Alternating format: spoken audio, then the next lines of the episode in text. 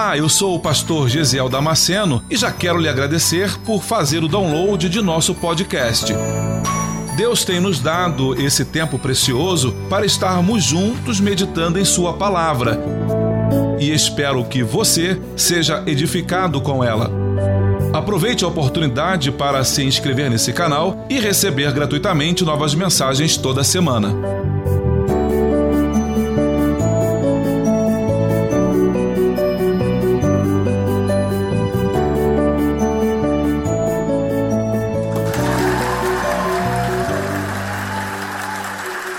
Aleluia. Glória a Deus. Glória a Deus. Que bom estarmos juntos nesta manhã gloriosa. Abra sua Bíblia em Lamentações de Jeremias, no capítulo 3, versículo 21 ao versículo 24. Disso me recordarei no meu coração. Por isso eu tenho esperança. As misericórdias do Senhor são a causa de não sermos consumidos, porque as suas misericórdias não têm fim. Novas são a cada manhã, grande é a tua fidelidade. A minha porção é o Senhor. Diz a minha alma, portanto, esperarei nele. Aleluia! Você pode tomar o teu lugar. Com a Bíblia aberta, com a sua caneta e papel na mão, vamos aí pensar um pouquinho no que esse texto fala para a minha vida e com certeza absoluta o que, que Deus deseja falar contigo nesta manhã. O que, que o Senhor deseja compartilhar contigo nesta manhã. Se você ler o capítulo 3, em casa, depois você vai fazer esse exercício, leia todo o capítulo e você vai ver que Jeremias ele começa a falar sobre o sofrimento dele e da nação. Ele começa a relatar tudo o que eles passaram Ele não esconde as lutas e as, as batalhas que teve, nem ele nem o seu povo. Mas ele tinha duas situações: ou Jeremias ficava sentado, remoendo toda a desgraça que ele passou, ou ele ficava sentado lastimando tudo que ele perdeu, ou ele e a nação ficava sentado apenas reclamando, apenas lamentando, apenas dizendo: puxa vida, um dia eu fui, um dia eu, eu perdi, eu fui, eu tive, eu era. Ou você passa a sua vida inteira reclamando disso, ou você começa a se lembrar de coisas muito mais importantes do que aquilo que você perdeu. Porque aquilo que você perdeu, o Senhor Deus pode tornar a lhe dar. Tudo aquilo que você era, Deus pode reconstruir em você. Então, o ter perdido, às vezes, foi por causa de uma fatalidade. Você perdeu, assim como Jó, por causa de uma fatalidade. A morte levou alguém, a, uma decisão errada trouxe ruína para a família, para o casamento, para os negócios. E você pode ficar sentando lamentando a vida inteira. Ou você pode, a exemplo de Jeremias, dizer assim: olha, de tudo que eu tenho que me lembrar, eu vou me lembrar daquilo que me traz esperança. Eu vou começar a me recordar de algumas coisas não daquilo que me entristece. Porque aquele que teve muita coisa e perdeu, ele vai ficar lembrando sempre com saudosismo. Ah, bom era naquela época, quando eu tinha, quando eu podia. Ah, quem me dera, quem me dera. Jeremias não entra por esse caminho. Jeremias não escolhe essa estrada, esta vereda. Jeremias escolhe o quê?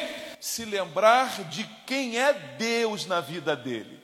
Jeremias fala assim: ao invés de eu ficar me lembrando daquilo que me traz tristeza, eu vou me lembrar daquilo que me traz alegria. Ao invés de você, minha irmã, você, meu irmão, ficar lembrando o teu cônjuge das coisas que trouxeram tristeza, começa a lembrar-lhe daquilo que traz alegria. Ao invés de ficar lembrando, ah, estamos nessa por culpa tua, estamos nessa pindaíba, nessa miséria, nessa desgraça, porque você vacilou, porque você tomou decisão errada. Ao invés de eu entrar por esse caminho, Jeremias está dizendo: escolha um caminho mais excelente. Qual é o caminho? De recordar aquilo que nos traz esperança. E qual é a esperança do cristão? Ele vai dizer assim: as misericórdias do Senhor são a causa de não sermos consumidos. Jeremias está dizendo: Eu sei que o meu Deus é misericordioso, eu sei que o meu Deus é bom, que o meu Deus é generoso, eu sei, ele não tem dúvida disso. Se ele teve uma experiência ruim no passado, também teve uma experiência boa. E que, foi, que experiência foi essa? Conhecer as misericórdias de Deus. Alguém que nesta manhã já provou e já reconheceu e já conheceu a misericórdia do Senhor? Ele diz: a misericórdia dele é a causa de não sermos consumidos. Aliás, ele vai dizer: a misericórdia dele não tem fim. Às vezes não é, não é assim com o homem, não é verdade?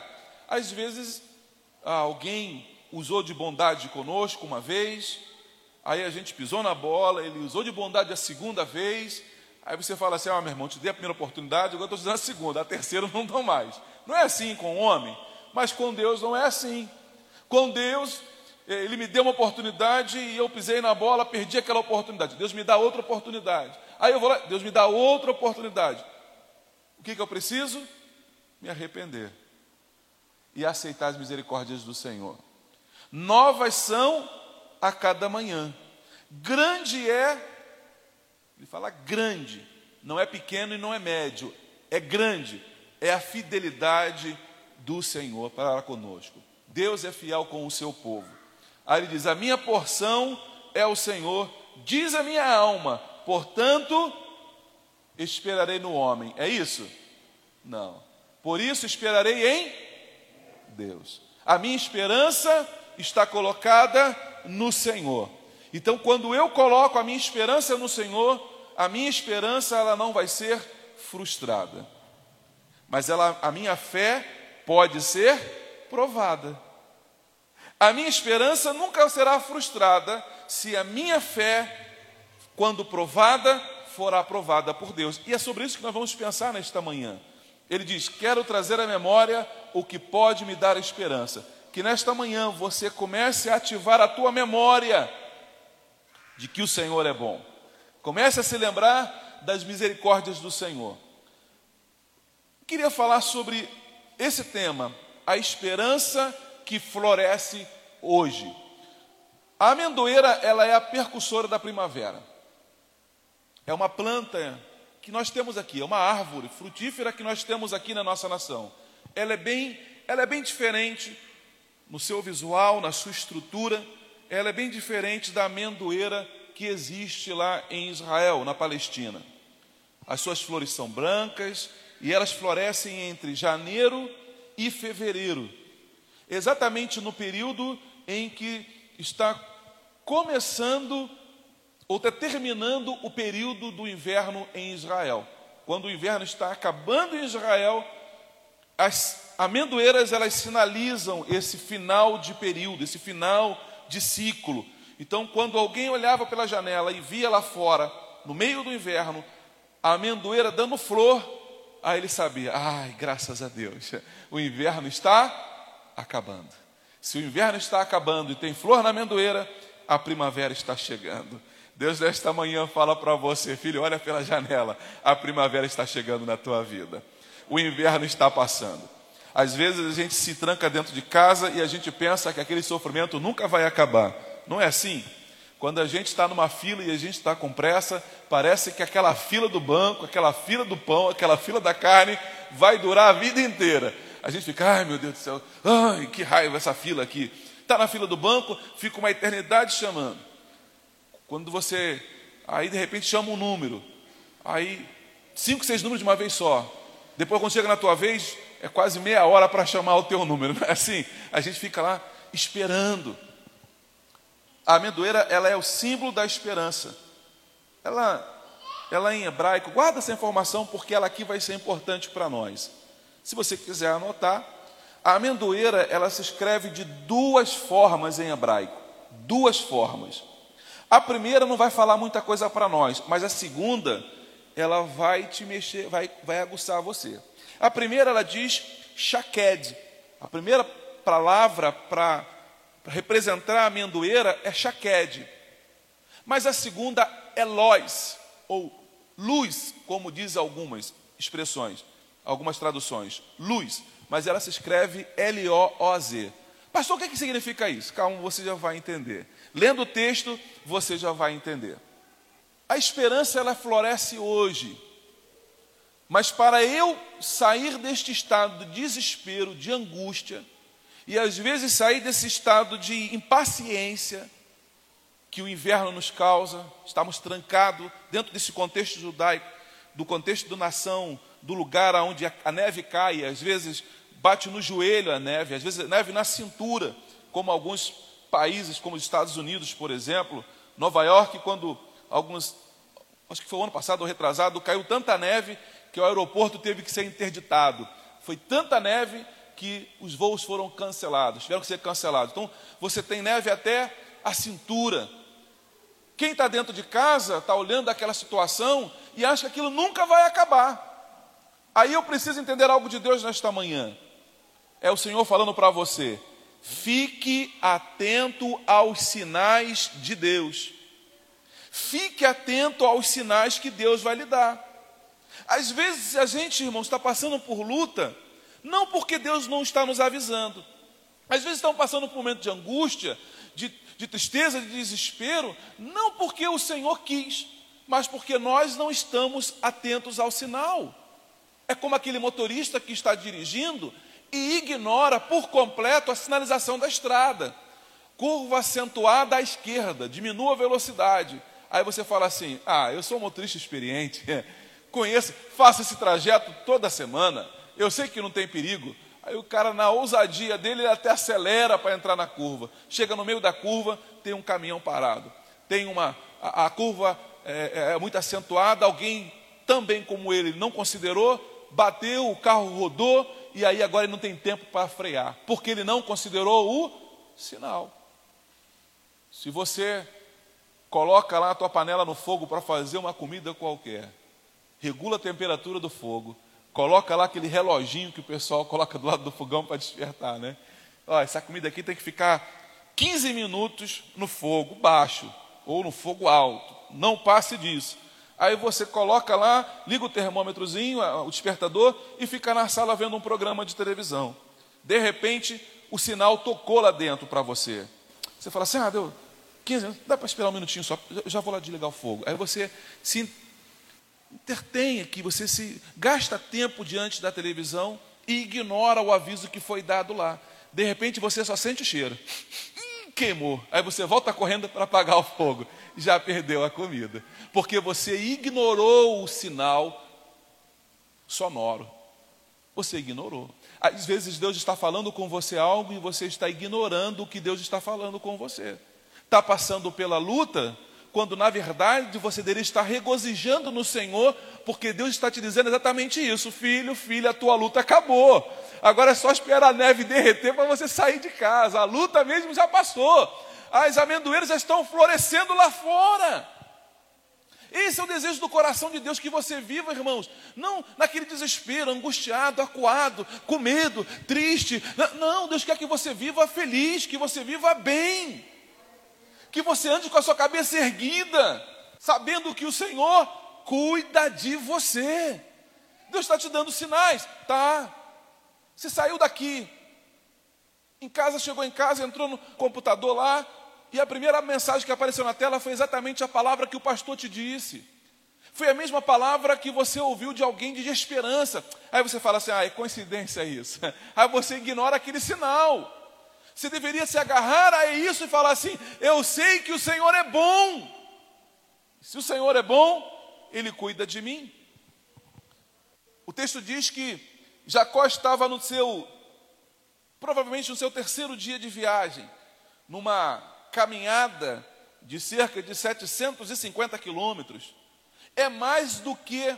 É como se fosse de Curitiba a Porto Alegre, caminhando a pé. 750 quilômetros. Mas o texto diz que de repente ele chegou num lugar, ele chegou num descampado e ele para para descansar, está tão cansado de noite que ele resolve deitar ali mesmo. Aí ele pega uma pedra, ele coloca uma pedra como travesseiro e Jacó vai dormir. Quando ele acorda, ele, ele fala: Eu tive um sonho. Nesse sonho, a escada descia do céu e tocava na terra, os anjos subiam e desciam, e eu vi o Senhor lá em cima, na ponta da escada. Aí ele levanta daquilo e ele olha ao redor e ele vê um monte de plantas, um monte de árvores. De árvores de quê? De amendoeira. Ele começa a ver um monte de amendoeiras e é por isso que o lugar ali é chamado de Shaqued.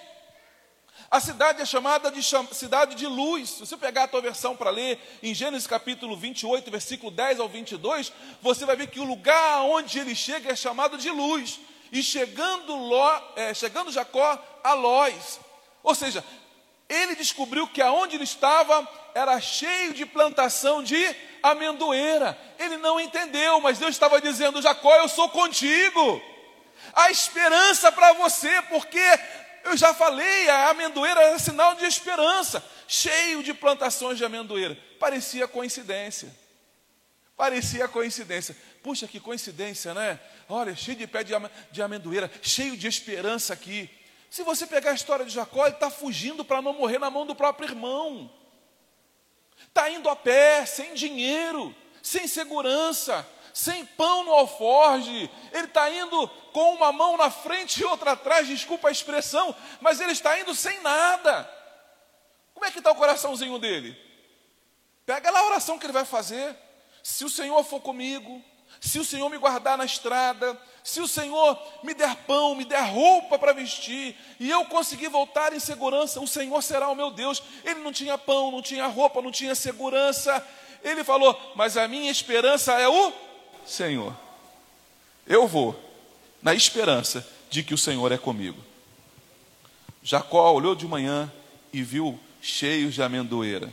Meu irmão, comece a abrir os olhos e você vai ver que Deus está falando com você o tempo todo. Ou você entra numa de achar que é coincidência, ah, não, é coincidência, ah, não, é coincidência. Mas aí você chegou em casa e durante o dia inteiro você ligou lá o rádio, ligou lá, entrou no canal lá e assistiu de repente uma pregação, escutou de repente um hino e o hino falava sobre o quê?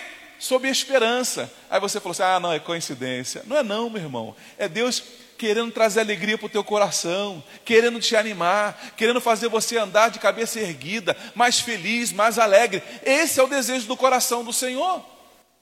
Quando tudo estiver dando errado, adore ao Senhor. Pensa comigo.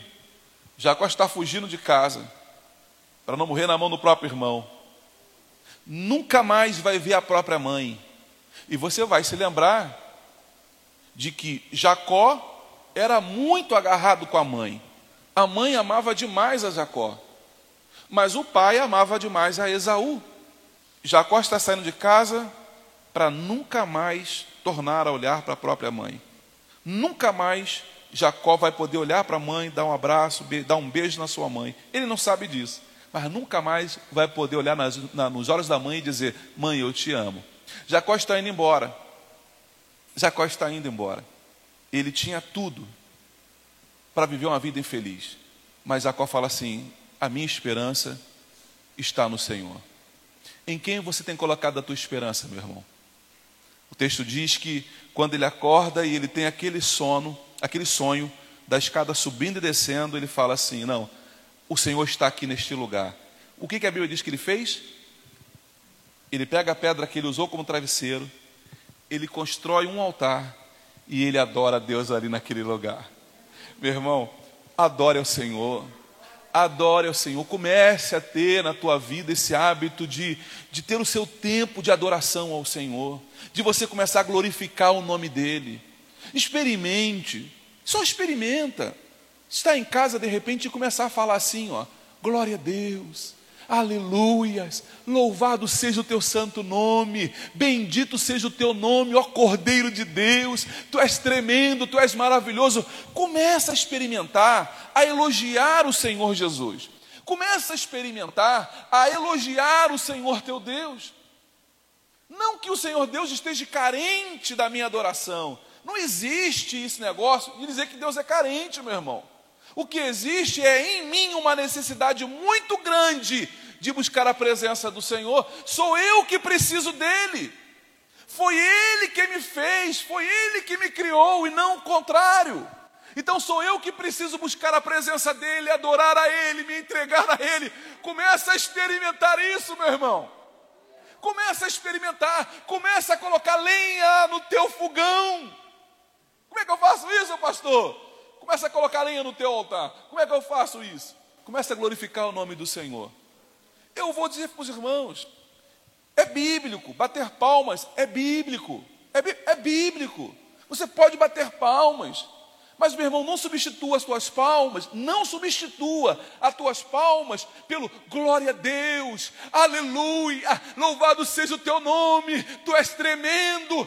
Não substitua, inclua, inclua um glória a Deus e um aleluia no meio das palmas, porque você vai perceber, irmãos, às vezes, eu preciso contar isso nesta manhã. Eu trabalhava na joalheria, na Monte Carlo Joias, já contei isso algumas vezes. E eu tinha que vender. Era vendedor, batia meta. Tinha que bater meta, minha meta era alta, era vendedor de joalheria. Então, de repente, final de ano, era 23 de dezembro, eu fui trabalhar, era culto de doutrina na nossa igreja, terça-feira, e quando acabou o expediente, a nossa gerente, a Sandra, me chamou para entregar para a gente um papelzinho com o valor de cada, de, o que cada um tinha vendido porque eu anotava para saber quanto seria a minha comissão. E quando eu cheguei na sala, ela não estava na sala dela ainda, e os papéis estavam em cima da mesa com o nome de todos os vendedores e as suas respectivas vendas. Eu parei e eu olhei e eu vi o meu, o meu valor. Eu falei, puxa vida, vendi só isso? Poxa, eu vendi mal. Quando eu olhei os outros, dois, os outros papéis que estavam em cima da mesa dos outros vendedores, porque estava virado, quando eu olhei, eu fiquei angustiado, porque a minha venda estava ruim. Mas quando eu olhei a venda dos outros, eu falei, eu estou muito ruim. Eu vendi muito mal. Eu fiquei muito para trás. E aquilo me abateu. A Sandra chegou, entregou o papelzinho e eu fui para casa angustiado, triste, revoltado. Eu entrei no carro, já no estacionamento eu fui reclamando com Deus. Brincadeira, Senhor. Sou teu servo, sou teu filho. Estou trabalhando, podia estar na tua casa te servindo, hoje é culto de doutrina, podia estar na recepção lá, eu, eu gostava de receber as pessoas no estacionamento, e eu estou aqui trabalhando para eu vender menos do que o ímpio, e eu comecei a reclamar com Deus. Entrei no carro, passei a primeira, passei pelo, pela, pela guarita lá, pela guarita, e, e pela cancela do estacionamento, e peguei ali a Avenida Brasil, e eu continuei falando, Senhor, é um absurdo, como é que pode Deus? Era melhor estar na tua casa, culto de doutrina. Estou aqui trabalhando para sustentar a família, para vender menos do que o ímpio. Cadê a tua promessa na minha vida? E eu comecei a reclamar com Deus. De repente, eu estava fazendo um contorno na Brasil para pregar a linha vermelha. Aí, irmãos, é muito, é muito interessante o que Deus faz. Deus falou comigo assim. E eu gritando, eu estava bravo. Eu estava bravo. É que os irmãos não me viram bravo ainda, e graças a Deus não vão ver. Deus está Deus tá me moldando, Deus está trabalhando na minha vida.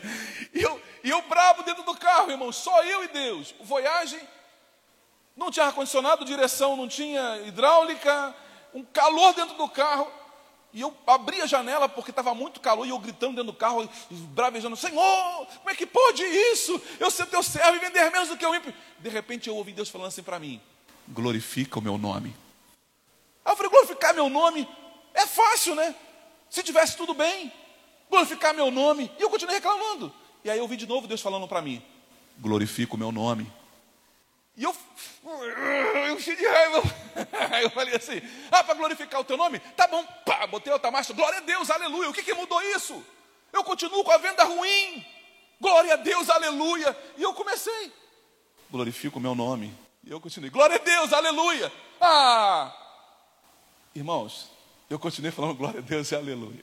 De repente eu falei, ah, louvado seja o teu nome. Opa, glória a Deus, santo é o teu nome, Senhor. E eu comecei a chorar dentro do carro. Eu comecei a chorar. E aí eu comecei, Senhor, me perdoa pela minha arrogância. Senhor, me perdoa pela minha incredulidade, pela minha estupidez. Senhor, tem misericórdia da minha alma. Tu és tremendo, tu és maravilhoso, tu és santo, tu és sublime, tu és grandioso, tu és eterno, tu és infalível, tu és justo, tu és misericordioso. Eu comecei a glorificar dentro do carro comecei a falar língua estranha dentro do carro. E eu chorando, falando língua estranha, passa um carro do meu lado, o cara buzina para mim e ele fala: Oh, tudo bem aí? Glória a Deus, está tudo bem, aleluia! O cara falou: maluco, fez assim para mim e foi embora com o carro. No dia seguinte, eu fui trabalhar, havia me esquecido do, do dia anterior, daquilo que eu havia passado. Cheguei para trabalhar, comecei a trabalhar normal, atendendo os clientes, chegou o final do expediente. A Sandra chamou, vamos na sala da Sandra. Em cima da mesa, ela chega o papel, pega o papelzinho e fala assim: ó, a venda de cada um de vocês. Entregou para todos os vendedores. Quando chegou na minha vez, ela olhou para mim, olhou para o papel e falou assim: o que, que tem você hoje? Falei, ah, não, brincadeira. De novo. Senhor, de novo não. De, uma vez eu aguentei. Senhor, duas vezes não. O que, que houve com você hoje? Cara, tu sabe quanto você vendeu hoje? Eu estava já com a perna tremendo. Falei, ah, Jesus. Ela falou assim, cara, eu acho que o que você vendeu, nenhuma filial teve um vendedor que vendeu metade do que você vendeu. Eu acho, ela falou, que você vendeu até mais do que, sozinho, mais do que algumas filiais venderam. Para os irmãos terem uma ideia do, do, que eu vendi naquele dia, no dia 24 de dezembro, a minha venda é, é, me colocou como o primeiro vendedor de joias e relógios da Monte Carlo Joias daquele ano. Eu fui considerado o melhor vendedor da empresa daquele ano, só pelaquela venda que eu fiz em dezembro. O que eu quero dizer para você, meu irmão? Traga a esperança, traga à sua memória aquilo que te traz esperança. O que, que te traz esperança? Lembrar que o Senhor é bom. Lembrar que o Senhor é teu Deus, Ele é teu Pai, Ele cuida de você. Ao invés de murmurar, ao invés de reclamar, comece a glorificar a Deus. Comece a viver experiências no Senhor. Fique atento aos sinais. Quando tudo estiver dando errado, Está tudo dando errado, pastor. Oh, meu irmão, é uma excelente oportunidade para você começar a adorar. Encontre um lugar, levante as mãos e fala: Senhor, tu és santo. Senhor, tu és justo. Senhor, tu és perfeito. Encontre um lugar de adoração no meio das, da, da tribulação, no meio da angústia, quando tudo estiver dando errado. Êxodo capítulo 25, do versículo 31 ao versículo 40, vai mostrar para nós que dentro do tabernáculo de Moisés, havia uma peça chamada candelabro. O candelabro, ele era na verdade um, enfeite dentro do tabernáculo, aonde se colocava azeite nas pontas daquela, era uma lamparina gigante, da altura de um homem, um pouquinho maior. Ele colocava azeite nas, nas pontas da lamparina, que tinha ali sete braços, colocava azeite ali, e aí ele tacava fogo. Aquela, aquele candelabro iluminava todo o tabernáculo. Lembre-se que não havia janelas no tabernáculo. Não, não existia. E na frente da, da entrada era um tapete muito grosso, então não tinha iluminação externa clareando dentro do ambiente. Não tinha lâmpadas. A única coisa que clareava todo o ambiente era este candelabro. E se você pegar esse candelabro para ver, quando Deus manda Moisés construir, você vai ver que o candelabro, ele nada mais é do que a representação de uma amendoeira. O candelabro, quando Deus manda Moisés construir, você vai ver que o candelabro é um desenho de uma amendoeira. Tem o tronco, os seus galhos, tem a flor da amendoeira que está incrustado ali naquela peça, tem a própria amendoeira, tem o botão em flor, tem a flor e tem o fruto. Por que, que aquilo está ali dentro? Não é apenas beleza, meu irmão. Não é apenas para, para embelezar o lugar, para tornar o lugar mais, mais bonito, mais aconchegante. Não. Também tem função. Qual era a função do candelabro? Apenas clarear o ambiente? Não. Também clareava o ambiente. Mas aquele candelabro estava ali em formato de amendoeira por uma única razão esse candelabro podia ser de qualquer outra forma. Um poste. Um poste. Para queimar em cima alguma coisa e clarear o ambiente. Mas por que, que Deus colocou o candelabro em formato de amendoeira? Para que todas as vezes que o sacerdote entrasse dentro do tabernáculo, ele olhasse para aquela amendoeira e ele soubesse que Deus continua cuidando do seu povo, que ele tivesse esperança a cada manhã quando ele entrava no tabernáculo. Aleluia!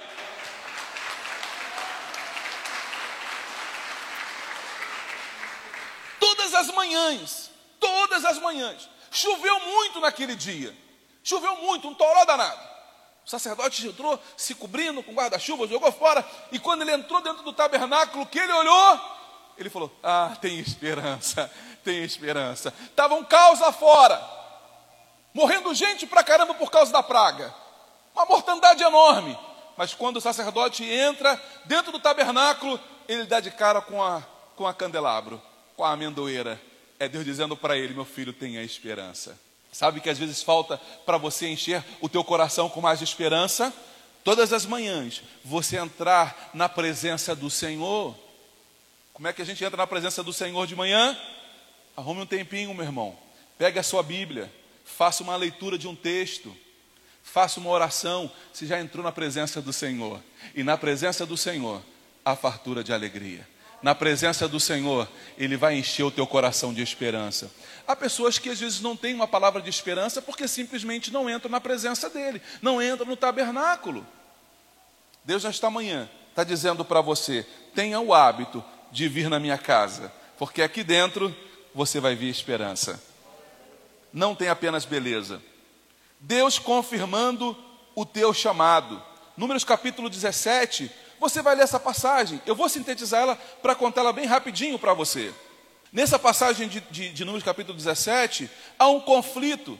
E algumas pessoas estão dizendo que Arão, se é sacerdote, eles também têm direito. Qualquer um teria direito. Estão lá conspirando contra Arão. Deus chega diante, é, Moisés chega diante de Deus e fala assim: Senhor, o que, que eu vou fazer? Deus fala assim: Moisés, pede a cada líder de tribo que traga uma vara, uma vara, aquele cajado que representava autoridade e poder para cada chefe de, de tribo. Peça para que cada um deles traga a sua vara. Eu vou colocar a vara, você vai colocar a vara, Moisés, diante da arca da aliança. A vara que florescer foi a vara que eu escolhi. Foi aquele que eu escolhi para ser o meu, o meu servo, aquele que eu vou usar. Então Moisés anuncia para todo mundo.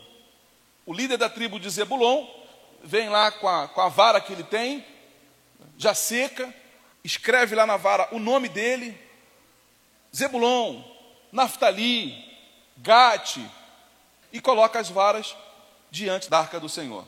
No dia seguinte, Moisés entra na tenda do concerto. Quando ele entra na tenda, ele olha e tem uma vara que já floresceu.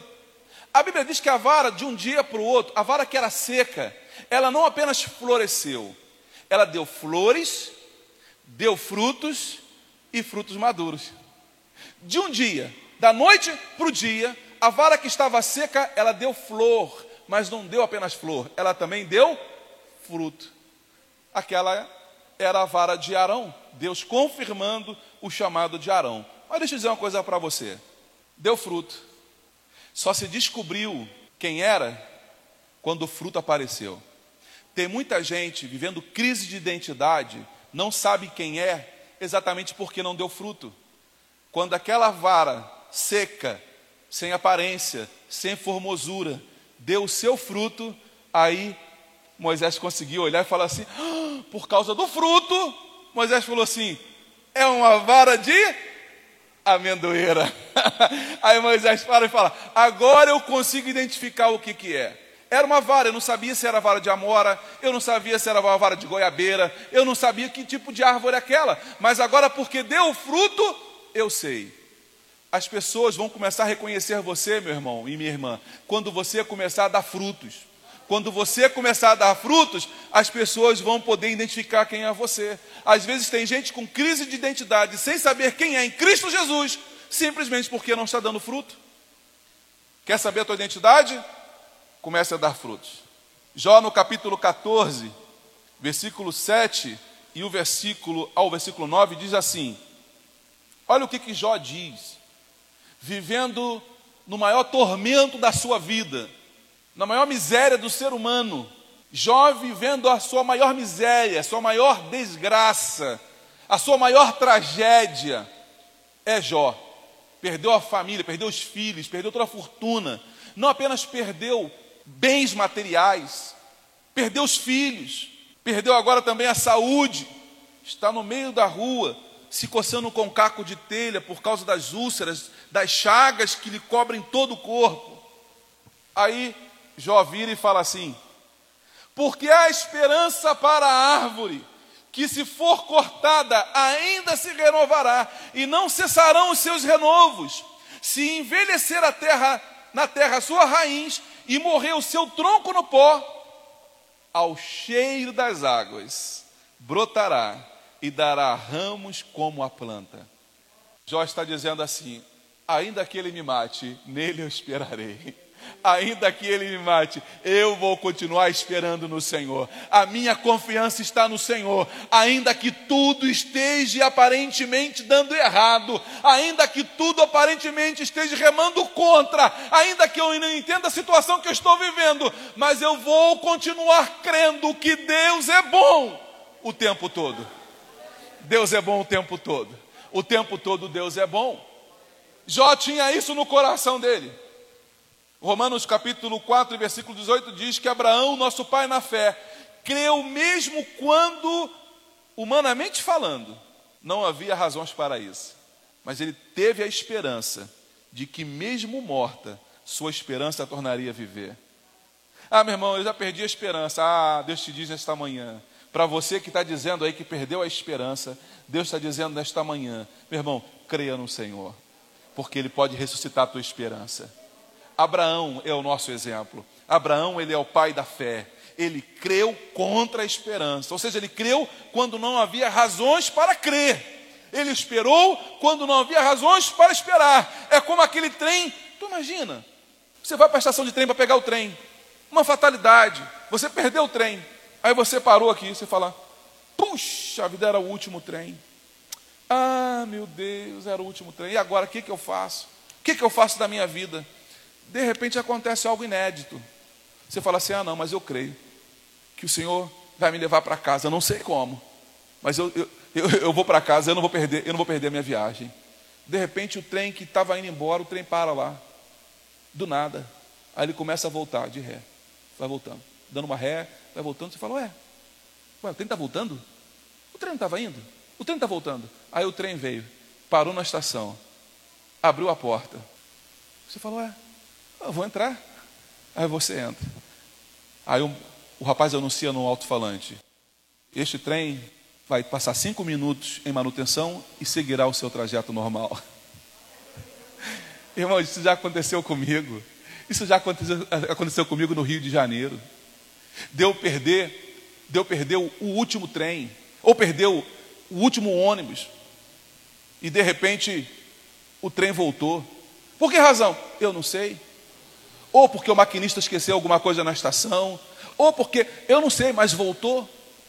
Eu preciso crer, meu irmão, que ainda que aparentemente tudo esteja dando errado, as misericórdias do Senhor são novas a cada manhã. Você precisa de uma palavra de esperança nesta manhã? O Senhor tem para você. Você pode reconstruir a esperança para a sua família.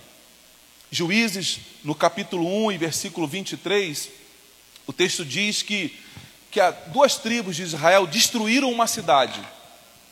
Olha que coisa interessante. Eu vou ler isso para você e a gente está caminhando para o final. O pessoal do louvor já pode subir.